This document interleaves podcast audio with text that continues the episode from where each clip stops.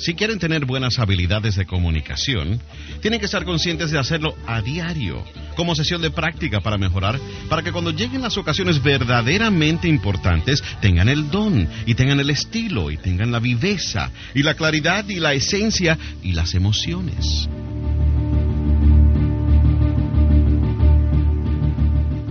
Vamos a empezar con las técnicas de liderazgo, con una de las más importantes, la que se llama comunicación de todas las técnicas a aprender, esta tiene que estar a la cabeza. Importante.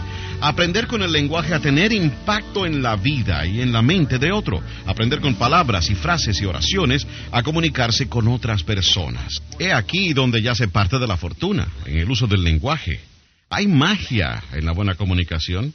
Hay magia en el roce humano de las palabras. Se ha dicho que la pluma es más poderosa que la espada. Es cierto, las palabras son más poderosas. Las palabras son casi como Dios.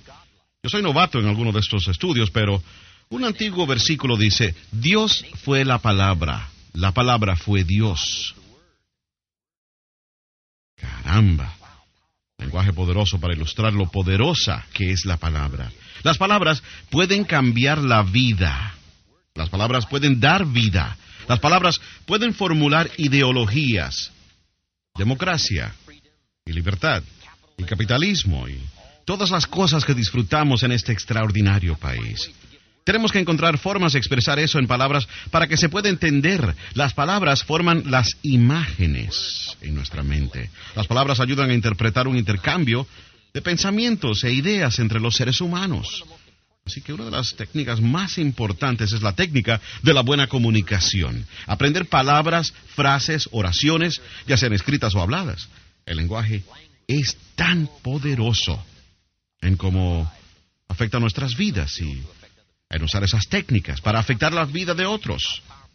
Así que hablemos de la comunicación y lo poderosa que es y lo importante que es. Tengo cuatro pasos para lograr una buena comunicación. Déjeme dárselos. Entremos de lleno en ellos. Y estoy seguro que si reflexionan un rato, probablemente llegarán a estos mismos cuatro pasos. No les hablo de nada nuevo. Bueno, estos son solo principios básicos. Pero aquí es donde empieza todo, en los principios. Alguien dijo una vez que el tener éxito no consiste en hacer cosas extraordinarias. El tener éxito es simplemente el hacer cosas ordinarias extraordinariamente bien. Hablemos, pues, de algunas cosas bastante ordinarias. A ver si podemos encontrar una forma extraordinaria de ponerlas en acción. Cuatro pasos para lograr una buena comunicación. Número uno, tener algo bueno que decir. Cierto, es obvio. El éxito es el estudio de lo obvio, un estudio refinado. Por tanto, para lograr una buena comunicación, primeramente tienen que tener algo. En el lenguaje de las ordenadoras es muy sencillo. Nada entra, nada sale. No pueden hablar sobre lo que no saben, no pueden compartir lo que no sienten y no pueden traducir lo que no tienen y no pueden dar lo que no poseen. Así que, primeramente, para darlo, compartirlo, para que sea efectivo, tienen que tenerlo. Por tanto, la buena comunicación empieza con la preparación. Palabra clave. La preparación es simplemente el alistarse. Y la gran parte de nuestra vida es simplemente prepararse. Prepararse. Esos primeros cinco años son para prepararnos, para empezar nuestra educación formal los próximos ocho años. Ocho años es un trozo de tiempo, ¿verdad? Pero después de ocho años, ahora están listos para la secundaria. Es un tiempo largo, cinco años y después ocho años más. Ese es un tiempo largo para prepararnos. Así que ahora pasamos por cuatro años de secundaria y esos cuatro años laboriosos son para prepararnos para la universidad. Ahora, otros dos, tres, cuatro, cinco, seis años, seis años más para prepararse, ¿correcto? Para tener un empleo remunerado y ganarnos la vida y salir allí al mercado y ver lo que podemos hacer. Gran parte de la vida es simplemente alistarse, preparación. Entonces, para prepararse para la buena comunicación, tienen que pasar parte de su año, parte de su día preparándose para el próximo día, parte de la semana preparándose para la próxima semana. Es tan fácil ser indiferentes y no prepararnos constantemente para el próximo día, la próxima semana, el próximo mes, el próximo año, preparándose. Y esto es uno de los aspectos más importantes para estar preparados, la buena comunicación. Palabra clave, investigación. Investigación constante. Es fácil esperar que las técnicas que aprendieron en los años 80 les duren hasta los 90, o que la información que acumularon durante los 80 sea suficiente para el siglo XXI, pero no es así. Tenemos que aprender continuamente, crecer continuamente. Palabra clave, investigación, preparación, alistarse. La preparación equivale a establecer una cuenta sobre la cual podemos girar. Cuando estén listos a hablar, querrán asegurarse de tener un cheque verbal que se pueda cobrar. Aquí radica el poder de la buena comunicación, cuando lo que dicen es solo la punta del témpano de hielo de todo lo que saben. Ahí es cuando la comunicación se vuelve poderosa, cuando lo que ustedes dicen es solo una parte de todo lo que saben porque se han preparado para ese momento, esta hora, esta ocasión. Estoy seguro que todos hemos estado en compañía de personas que enseguida nos dicen más de lo que saben. Les llevó muy poco tiempo para agotar sus ilustraciones, todos sus relatos, probablemente debido a una gran falta de preparación una gran falta de prepararse a propósito. Ahora bien, es posible en algún respecto prepararse para la vida solo por pura casualidad. Ustedes saben que la vida sí nos enseña algunas cosas accidentalmente. Hay algunas cosas que ustedes pueden aprender solamente rebotando de pared a pared y tropezando de día a día y bamboleando de semana a semana. Quiero decir, pueden aprender algunas cosas así, pero el otro 99% de lo que necesitan saber tiene que ser a propósito. Preparación a propósito. Buena frase. Me he dedicado a la preparación a propósito para prepararme a tener las técnicas de comunicación que necesito para llegar a donde quiero ir. Buena pregunta. Y por eso estamos aquí, para hacer algunas de esas buenas preguntas difíciles. Cuando conocí al señor Schoff, me hizo las preguntas difíciles, tenía 25 años. Él dijo, Señor Ron, usted ha estado trabajando por seis años. Empecé a trabajar a los 19 años. Mr. Schoff me hizo una simple pregunta. Dijo, Señor Ron, ¿cómo le va? Le dije, no muy bien. Mr. Schoff me dijo, le sugiero que no haga eso más. Caramba, una pregunta difícil. Mr. Schoff dijo, Señor Ron, ¿cuánto dinero ha invertido en los últimos seis años? Dije, ¿cuánto cree usted aproximadamente? Nada. Schoff dijo, ¿quién le vendió ese plan? Caramba, preguntas difíciles, preguntas difíciles. Y es tan importante que venga alguien y nos haga las preguntas difíciles y no deje que nos conformemos con cifras insignificantes y las respuestas sin importancia. Así que eso es lo que yo quiero hacer, hacer algunas preguntas difíciles. Permítame ahora darles algunas palabras claves que les ayudarán a prepararse para la buena comunicación. Palabras claves. Número uno, interés para prepararse para una buena comunicación. Toma un interés nuevo en la vida. Hay aquí una buena promesa personal para comenzar el día. Me voy a interesar más en este día. A ver si le puedo sacar más provecho a este día. Hombre, es fácil.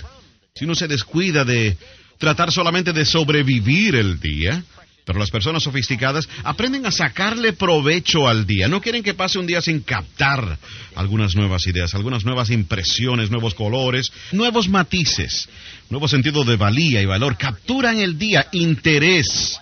Y he aquí dos de los temas importantes para estudiar con interés. La vida y la gente. Desarrollen un nuevo interés más intenso, un nuevo enfoque más penetrante en la vida y la gente, lo que está pasando, lo que está ocurriendo. Ahora bien, este nuevo compromiso a un nuevo interés por el día los preparará para los años futuros con una mejor capacidad para la comunicación. Porque para decirlo bien tienen que sentirlo bien, para decirlo bien tienen que saberlo, y para saberlo tienen que pasar por el laborioso proceso de acumular, extraer la información. Por tanto, la primera palabra es interés. He aquí la segunda palabra, fascinación. Esta va un poco más allá del simple interés. Las personas con interés probablemente se conforman con que funcione, funcione. Y es bueno saberlo, funciona. Pero las personas fascinadas quieren saber qué. ¿Qué es lo que lo hace que funcione? Las personas fascinadas no están satisfechas por lo general con una información superficial. Tienen que saber más de lo que aparenta. ¿Qué es lo que verdaderamente está pasando? Los hippies tenían una buena pregunta en los años 60. ¿Cuál era? Los hippies, buena pregunta que tenían. ¿Qué pasa? Esa es una buena pregunta. ¿Qué pasa? Y los hippies sofisticados dicen, ¿qué es lo que realmente está pasando? ¿Cierto? ¿Qué es lo que verdaderamente está pasando? ¿Qué hace que las cosas funcionen? ¿Qué hace que las cosas pasen? ¿Por qué las personas sienten como sienten y piensan como piensan? ¿Cuál es la diferencia entre el éxito y el fracaso? ¿Quién tiene el apetito y quién no lo tiene? Esa completa fascinación con la vida y las personas y las circunstancias y la sociedad y el dinero y los bancos y las iglesias y los sermones y los libros y los discos y las experiencias de la vida y la empresa y las naciones y los colores y las razas y la religión y toda una fascinación por este vasto panorama de la vida y las experiencias de la vida. Les digo, si miran de nuevo la vida y lo que está pasando con fascinación, la verán aparecer entonces en color y con agudez en sus comunicaciones futuras. Tendrá un nuevo alcance y una nueva profundidad. Tendrá una nueva perspicacia, una nueva emoción.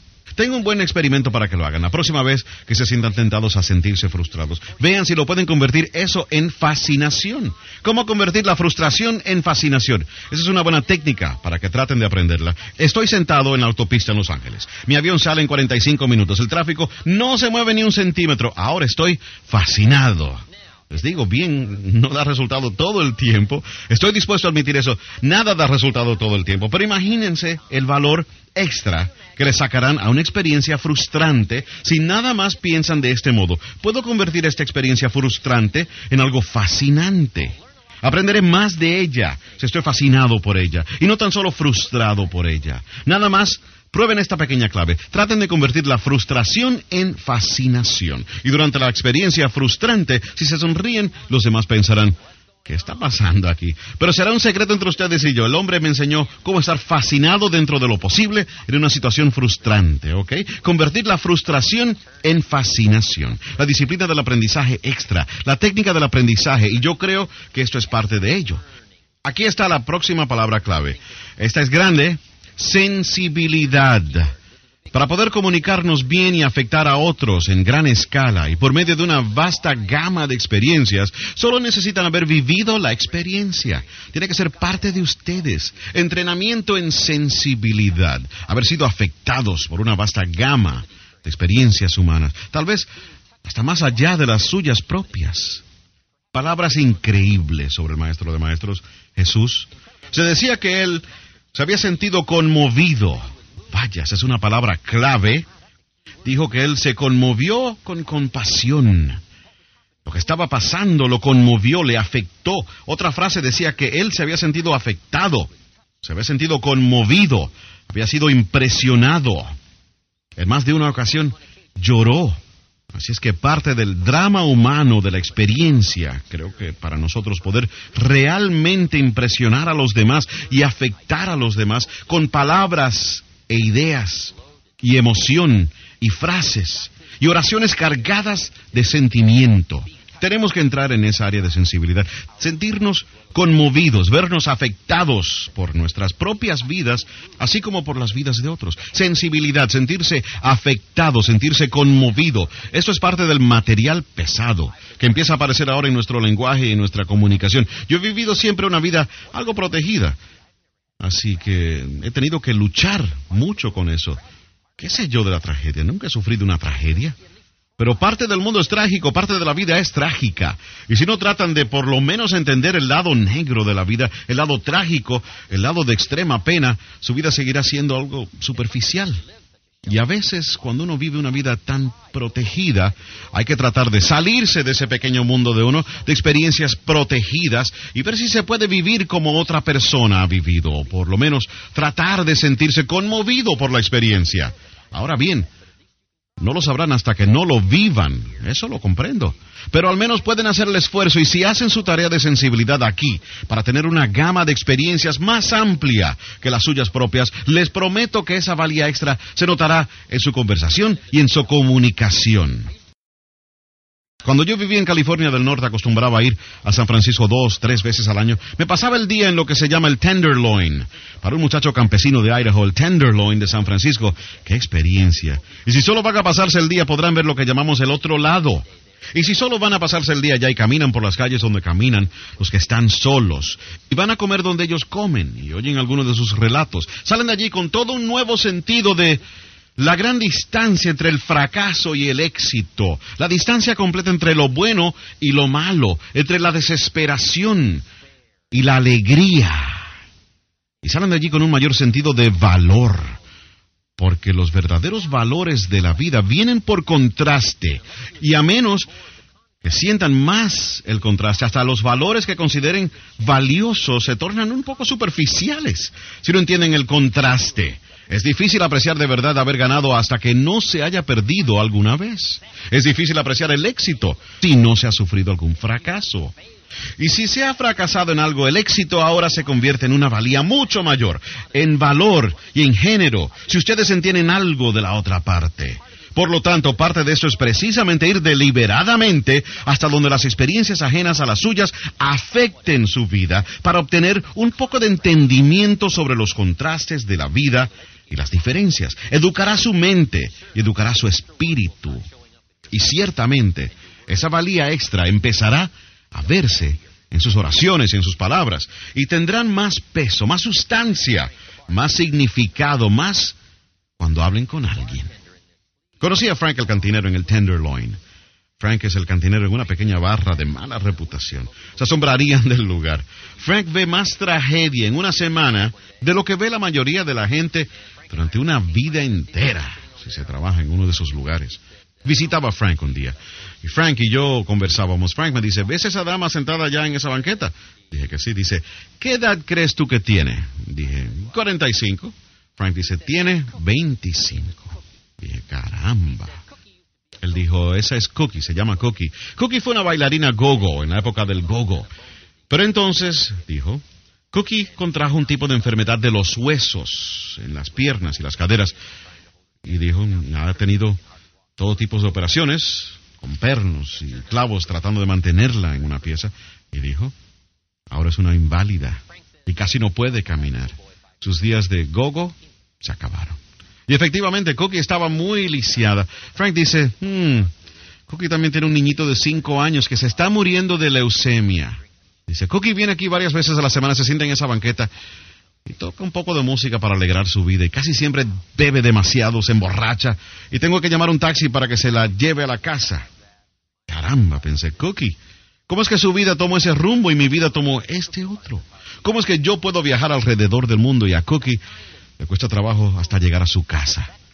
Ese tipo de contacto, ese tipo de sensibilidad, ese tipo de estudio. Ahora bien, en realidad no lo pueden conocer a menos que lo vivan. Yo entiendo eso, pero pueden esforzarse mucho en entender una gran variedad de experiencias humanas y si permiten que esas experiencias lo conmuevan, dejan que les afecten, dejan que lo eduquen, dejan que le den una gama más amplia de riquezas y valía emocional, les digo que esa valía extra empezará a reflejarse en su lenguaje, en sus palabras y sus oraciones, y ustedes podrán conmover a personas que no habían podido conmover anteriormente. Podrán afectar a personas que no habían podido afectar antes de vivir la experiencia. Sus palabras tendrán más atractivo del que tenían antes simplemente por haber vivido alguna de esas experiencias. Así les pido que reflexionen sobre la palabra sensibilidad y pregúntense a sí mismos, ¿qué podría ser yo y en qué experiencias podría esforzarme en participar que me ofrezcan una gama más amplia para comprender el sufrimiento humano así como la alegría humana, el dilema, así como la confianza en sí mismo, la alegría, así como la tristeza, los éxitos, así como los fracasos de la vida. Y traten de adquirir un entendimiento en un sentido más amplio y dejen que esto tenga efecto en su habilidad futura de conmover y afectar a otra persona. Palabra clave, sensibilidad. Y aquí la número cuatro, conocimiento. La buena comunicación empieza con la laboriosa tarea de adquirir conocimientos. Y tengo un paréntesis para ustedes. Conocimiento funcional. Conocimiento que ustedes adquieran a propósito, que les dé resultados en el futuro. Es por esto que Schoaf me enseñó a mantener estos diarios. Él dijo, adquiere conocimiento funcional. Conocimiento que puedas volver a repasar conocimiento que repases, ideas a las cuales regresas una vez más para ver si encuentras el significado extra, la profundidad extra, la valía extra, el valor extra, conocimiento funcional, su biblioteca, los libros que lees, el intento deliberado de ampliar su entendimiento. Eso es muy importante para mejorar sus técnicas de comunicación, una cantidad cada vez mayor del refinamiento del intelecto. Eso es tan importante, ese conocimiento funcional. Hemos hablado sobre el interés, la fascinación, la sensibilidad y el conocimiento. Ahora bien, he dicho todo esto para corroborar mi primer punto para la buena comunicación, tener algo bueno que decir. Se me pidió que diera una charla hace ya muchos años a un club de servicios comunitarios y estaba tratando de buscar un buen tema para mi charla del mediodía. Y se me ocurrió esto, los cuatro sí condicionales que hacen que la vida valga la pena. Y pensé que sería bueno hablar sobre esto. Déjenme pasárselo a ustedes, por si acaso alguien les pide que den una conferencia. Y díganles de dónde lo sacaron, por favor. Los cuatro sí condicionales que hacen que la vida valga la pena. Número uno, la vida vale la pena si se aprende. La vida vale la pena si se aprende. Su propia experiencia puede ser una gran maestra. Durante los últimos tres años ustedes probablemente o lo han estado haciendo bien o lo han estado haciendo mal. Cuando tenía 25 años, Mr. Shaw me dijo, no ignores los últimos seis años. Seis años es un trozo grande de tiempo para repasar y evaluar y ponerlo sobre la balanza y decir, o tiene peso o no lo tiene. Están encarrilados o descarrilados. Analicemos nuestra propia experiencia. Otra gran manera de aprender es por la experiencia de otros. Más vale aprovechar las experiencias de otros. Les llamamos EDO, experiencias de otros. Si alguien pasa por algo durante cinco años y escribe un libro y ustedes pueden leer ese libro en cinco días, ¿No sería eso una ventaja? Bueno, sí, pero si ustedes leen el libro. Ahora bien, esto no es una cosa fácil, correcto, esto no es una cosa de casualidad. Esta es la clase extraordinaria de aprendizaje y técnicas que son necesarias, en mi opinión, para alcanzar los tesoros de la gran vida. Pero creo que valen la pena pequeño precio a pagar por tesoros. La lectura extra, el compromiso extra hacia la excelencia del aprendizaje. La vida vale la pena si aprenden. Número dos, la vida vale la pena si tratan. Tienen que intentar algo con lo que saben. Pueden ganar el próximo juego que se prepare. Lo desconozco. ¿Cómo lo vamos a saber? Tienen que tratar. ¿De qué otro modo van a saber? Si pueden ganar el próximo juego. No sé. Simplemente comprométanse a tratar. Cuando se escribe el capítulo final sobre sus vidas, dejen que muestre sus triunfos y dejen que muestre sus fracasos, pero no dejen que muestre que no participaron en el juego. ¿Cómo explicarían eso? Por lo tanto, tienen que jugar, tienen que tratar. Vea lo que puede hacer con su vida, vea lo que puede hacer con el próximo juego. El secreto de la vida es tratar. Puse la barra a tres pies de altura, les pregunté a los niños, ¿pueden saltar a tres pies? Me dieron una variedad de respuestas. No lo creo, no estoy seguro, no sé, sí puedo. Dígame, ¿cómo lo vamos a saber? Tienen que intentarlo. No sé de ninguna otra forma, simplemente tienen que intentarlo. ¿Quién sabe si pueden saltar tres pies hasta que no lo traten? Ahora, si tratan y tumban la barra, ¿quiere decir eso que no pueden saltar tres pies? No.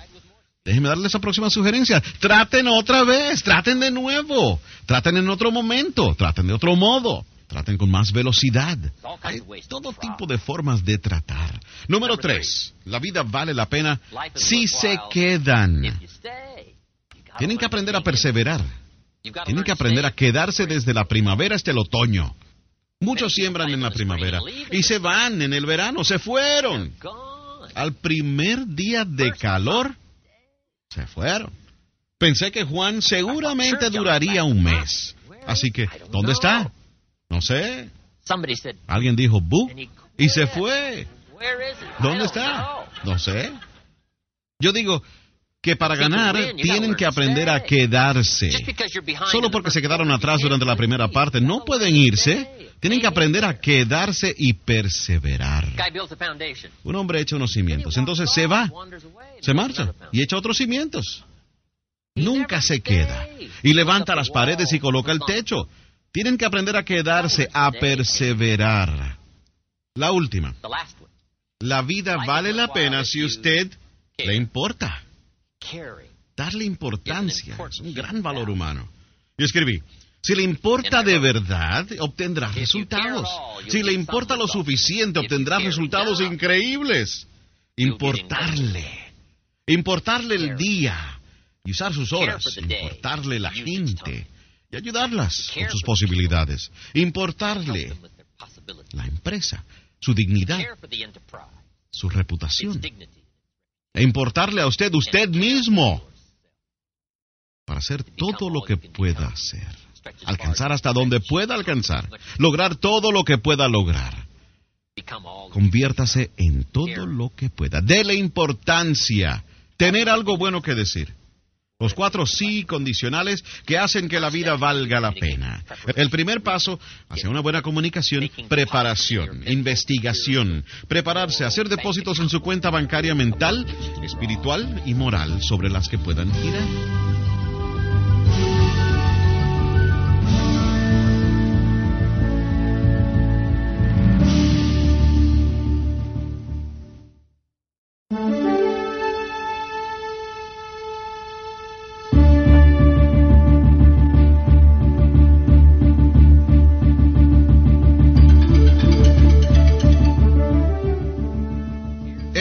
Segundo paso para lograr la buena comunicación. Al fin hemos llegado a él. Después que tengan algo bueno que decir, el número dos es obvio. Aprendan a decirlo bien. Una vez que tengan la información y la conciencia, el entendimiento, el conocimiento, ahora la clave de una buena comunicación es cómo traducirla a palabras significativas, a emociones, sentimientos, frases, oraciones, párrafos. Es muy importante ahora poder traducirlo, aprender a decirlo bien. Ahora bien, esto de por sí es un tema completo. Esto bien se merece un fin de semana completo para estudiarlo. Permítame darles una corta lista de sugerencias sobre cómo aprender a decirlo bien. Número uno, repetición. Solo se necesita practicar. No se de ningún sustituto para la práctica. Para aprender cualquier técnica, tienen que repetirla una y otra vez, y otra vez, y otra vez.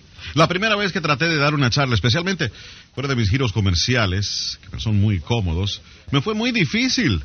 Aprender a decirlo bien me fue muy duro. Pero perseveré y perseveré y ahora he mejorado.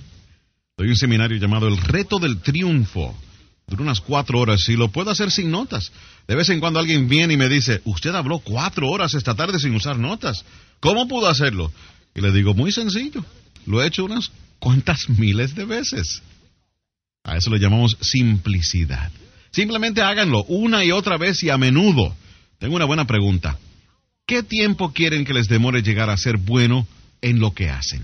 Ustedes dicen, no mucho. Entonces tienen que hacerlo a menudo. Háganlo a menudo. La repetición da comienzo a la destreza.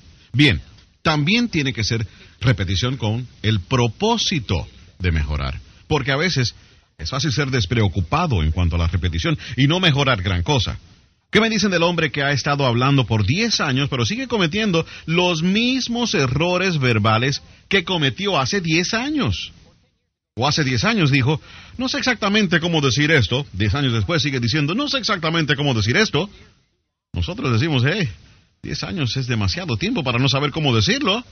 Le podemos perdonar 10 horas sin saber qué decir. Pueden poner a prueba nuestra paciencia y tomarse 10 días sin saber cómo decirlo. Pero no podemos darle 10 años. 10 años es demasiado tiempo para no haber mejorado lo suficiente sus habilidades lingüísticas. Así que a la repetición con propósito. El propósito es crecer y cambiar, desarrollarse, ampliarse, progresar.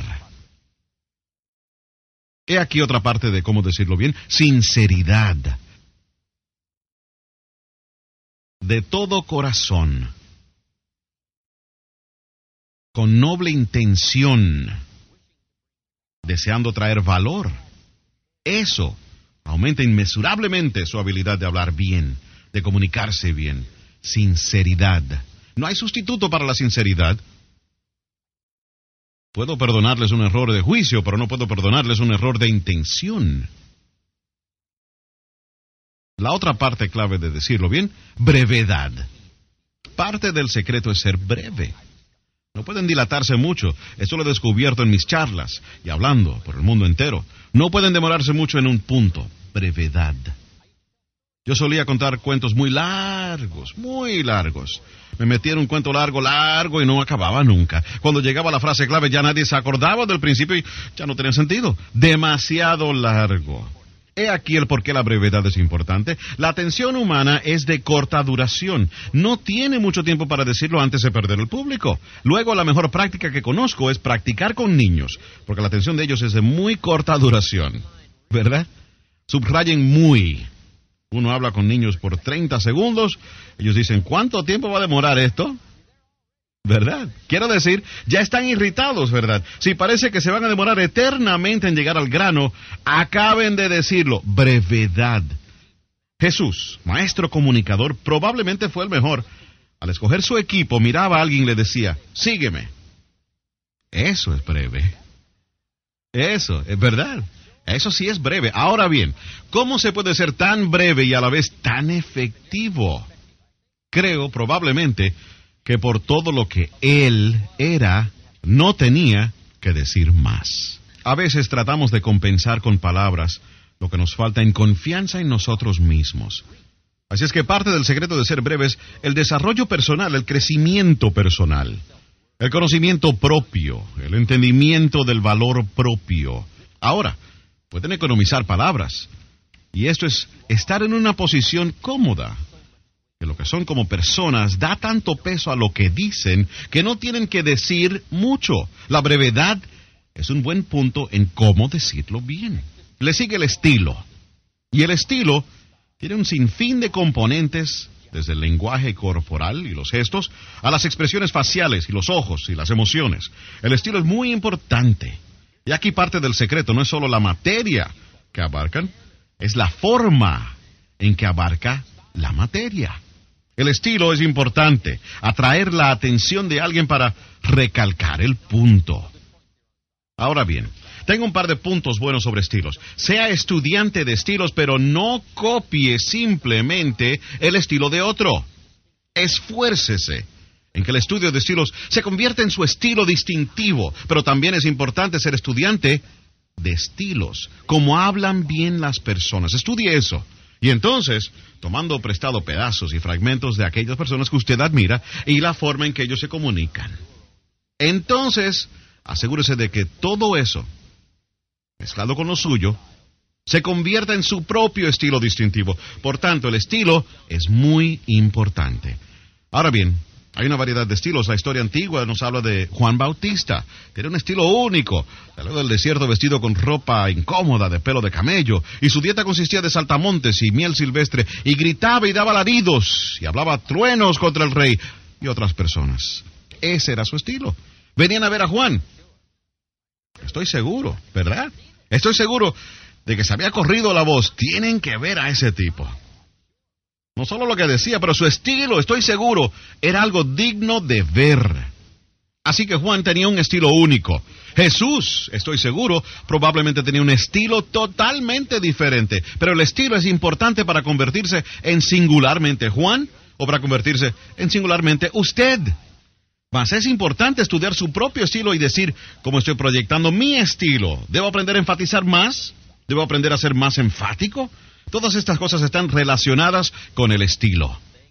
Lo próximo es el vocabulario. Decirlo bien es seleccionar la palabra apropiada. Para ampliar mi vocabulario solía poner tres o cuatro palabras que no sabía en una tarjeta y la ponía en la visera de mi carro. En aquellos días viajaba mucho en carro. Efectivamente, al terminar el día había aprendido a fondo dos o tres palabras. Vocabulario. Algunos de mis amigos hicieron una encuesta entre prisioneros en Nueva Inglaterra hace unos años. Hicieron un descubrimiento muy importante. Algún programa de rehabilitación en el cual estaban trabajando, pero aquí el descubrimiento que hicieron, existe definitivamente una relación entre el vocabulario y el comportamiento. Mientras más limitado es el vocabulario, mayor es la tendencia a un mal comportamiento. ¿No les parece increíble que el vocabulario pueda afectar el comportamiento? Ahora bien, si reflexionan sobre esto un rato, verán que tiene sentido. He aquí por qué. El vocabulario es una manera de ver. Uno de los usos del vocabulario es interpretar lo que vemos e interpretar lo que oímos. El vocabulario de la mente lidia con las palabras y las imágenes que nos vienen a la mente. Ahora bien, si tienen palabras y técnicas e instrumentos deficientes para interpretar, pueden imaginarse las equivocaciones y los errores de juicio que harán. Y como el vocabulario es una forma de ver, si no ven bien, podrán imaginarse los errores que pudieran cometer y cómo se multiplicarían en el transcurso de una vida. Hacemos dos cosas con el vocabulario. Interpretamos y expresamos. Las palabras que tenemos son las únicas que tenemos disponibles para, primero, interpretar lo que está pasando, interpretar lo que está diciendo y expresar lo que tenemos en el corazón y la mente. Si no pueden interpretar bien y si no pueden expresarse bien, podrán imaginarse el gran impedimento que sería eso para una buena vida. Y los tesoros extra, los sentimientos, el conocimiento las riquezas, el poder, la influencia extra. Así es que es muy importante tener un buen vocabulario. Por tanto, yo les preguntaría, uno de los libros más importantes en su biblioteca debería ser el diccionario. Simplemente ojeen el diccionario. Las palabras son fascinantes. Su origen, su procedencia, vocabulario. Ahora bien, y aquí la última parte de cómo decirlo bien. No se olviden de decirlo. Practiquen ese arte en cada oportunidad que se les presente y traten de decirlo bien. Es fácil ser aragán en el lenguaje todo el día y no practicar el don y el arte. Entonces, cuando llega el momento de dar una charla importante, de alcanzar a un niño, nos faltan las palabras y nos falta la agudeza y nos falta el vocabulario, simplemente porque nos falta la práctica de hacerlo todos los días. Si quieren llegar a ser buenos en la comunicación, tienen que estar conscientes de hacerlo todos los días como práctica para mejorar para que cuando lleguen las ocasiones verdaderamente importantes tengan el don y tengan el estilo, tengan la agudeza y la claridad y la sustancia y la emoción. Tengo una frase clave para ustedes. Las acciones no sustituyen las palabras. No dejen de decirlo. Pues bien, hemos oído la vieja expresión, las palabras no sustituyen las acciones, ¿cierto? Hablar, hablar, hablar, hablar, nunca actuar. Eso no es bueno, pero tampoco es bueno actuar, actuar, actuar y nunca hablar. Debemos tener el don de la palabra si queremos tener el tesoro completo de la vida practique en cada oportunidad que tenga. Está bien que le mande flores a alguien, pero no deje que las flores lo digan todo por usted. Ya que por qué las flores tienen un vocabulario limitado. Lo mejor que pueden decir las flores es me acordé. Eso es lo mejor. O me importas. Eso es todo. Las flores no dicen me haces cosas increíbles. Nadie en el mundo me afecta como tú. Ahora vea, las flores hablan, pero no dicen eso. Eso lo tiene que agregar usted en la tarjeta. ¿Verdad? Eso lo tiene que agregar en la tarjeta, ¿verdad? Eso lo tiene que agregar en persona. Así que la próxima vez que dé flores, diga, para que mis flores no lo digan todo, déjame agregar, y entonces ponga el don de la palabra a trabajar junto con el acto y empezará a sentir esta completa emoción creciente de cómo usar el lenguaje para conmover a alguien, para traducir los sentimientos del corazón y la mente. Y la respuesta que va a recibir, los resultados que va a tener, empezarán a crecer en cantidades inmesurables. Solo le pido que se tome el tiempo extra para participar en estas artes y prácticas, el don del lenguaje, la comunicación, conmoviendo a las personas con palabras. Así que hemos cubierto el primer paso. Tengan algo bueno que decir. Segundo paso, díganlo bien. Y aquí el tercer paso para una buena comunicación. Estudia a su público. Es muy importante estudiar y captar las señales de lo que está pasando con el público. Cuando empecé a dar conferencias fuera de mi círculo de negocios, tuve algunos problemas. Estudiar al público. Creo que si al principio, si todo el público se hubiera ido a la mitad de la conferencia, ni me hubiera dado cuenta estaba tan concentrado en lo que estaba diciendo que estaba algo inconsciente de lo que estaba pasando por allá afuera. Entonces, por fin aprendí a alzar la vista, a mirar y observar lo que estaba pasando. A eso le llamamos leer lo que está pasando. Mi público más grande ha sido de 10.000 personas. Yo no era el único orador. Art Linkletter, Paul Harvey, el doctor Peel, Zig Ziglar, yo. Cada uno tenía una hora pero teníamos 10.000 personas. Pero bueno, esa fue la primera vez que le hablé a 10.000 personas. Ocasión imponente para mí. Imagínense, Paul Harvey no tuvo problemas, Art Linkletter no tuvo problemas, pero yo tuve algunos problemas. Esos primeros 4 o 5 minutos, ¿verdad? 10.000 personas, una cantidad grande. Y tienen que descifrarlas rápido. ¿Verdad? Porque 10.000 personas se pueden voltear contra uno rápidamente. Pues aprender a estudiar lo que está pasando por allá atrás. ¿Qué está pasando? Esto es tan importante como descifrar a una persona, descifrar a un niño. Si quiere ser efectivo, tiene que captar la reacción, tiene que captar las señales para saber si tiene que ser más firme o si tiene que moderarse, si cambia los cuentos, cambia las palabras, cambia el lenguaje. Todo esto se consigue con la habilidad de poder comprender a su público. Así que déjeme darle algunos secretos sobre cómo descifrar. Lo primero es simplemente escuchar. Parte de descifrar es escuchar. Se aprende mucho así sobre qué más decir, qué decir, siendo un buen oyente. Desde los primeros tiempos creo que hemos aprendido que para ser buenos oradores hay que ser buenos oyentes. Así es como se capta la información escuchando bien, especialmente en una conversación privada, una conversación más informal. Tener buenas costumbres de escuchar, eso es parte del discernimiento. Número dos, tiene que interpretar lo que ve.